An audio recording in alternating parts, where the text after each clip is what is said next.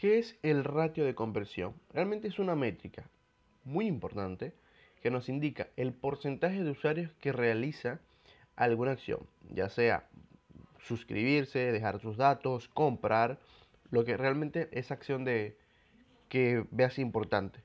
¿Y cómo la sacamos? Eh, quiero poner un ejemplo muy, muy sencillo. Es número de conversiones dividido entre visitas a esa página específica. Te quiero poner un ejemplo de, algún infoproducto base.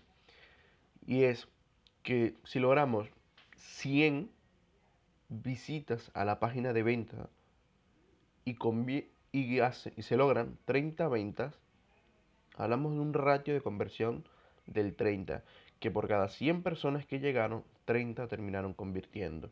Y así sucesivamente, si llega a 1000 y convierte en 300, es un ratio de conversión de 30. Si llega a 1000 y, el, y solamente convierte en 100, eh, tenemos un ratio de conversión del 10.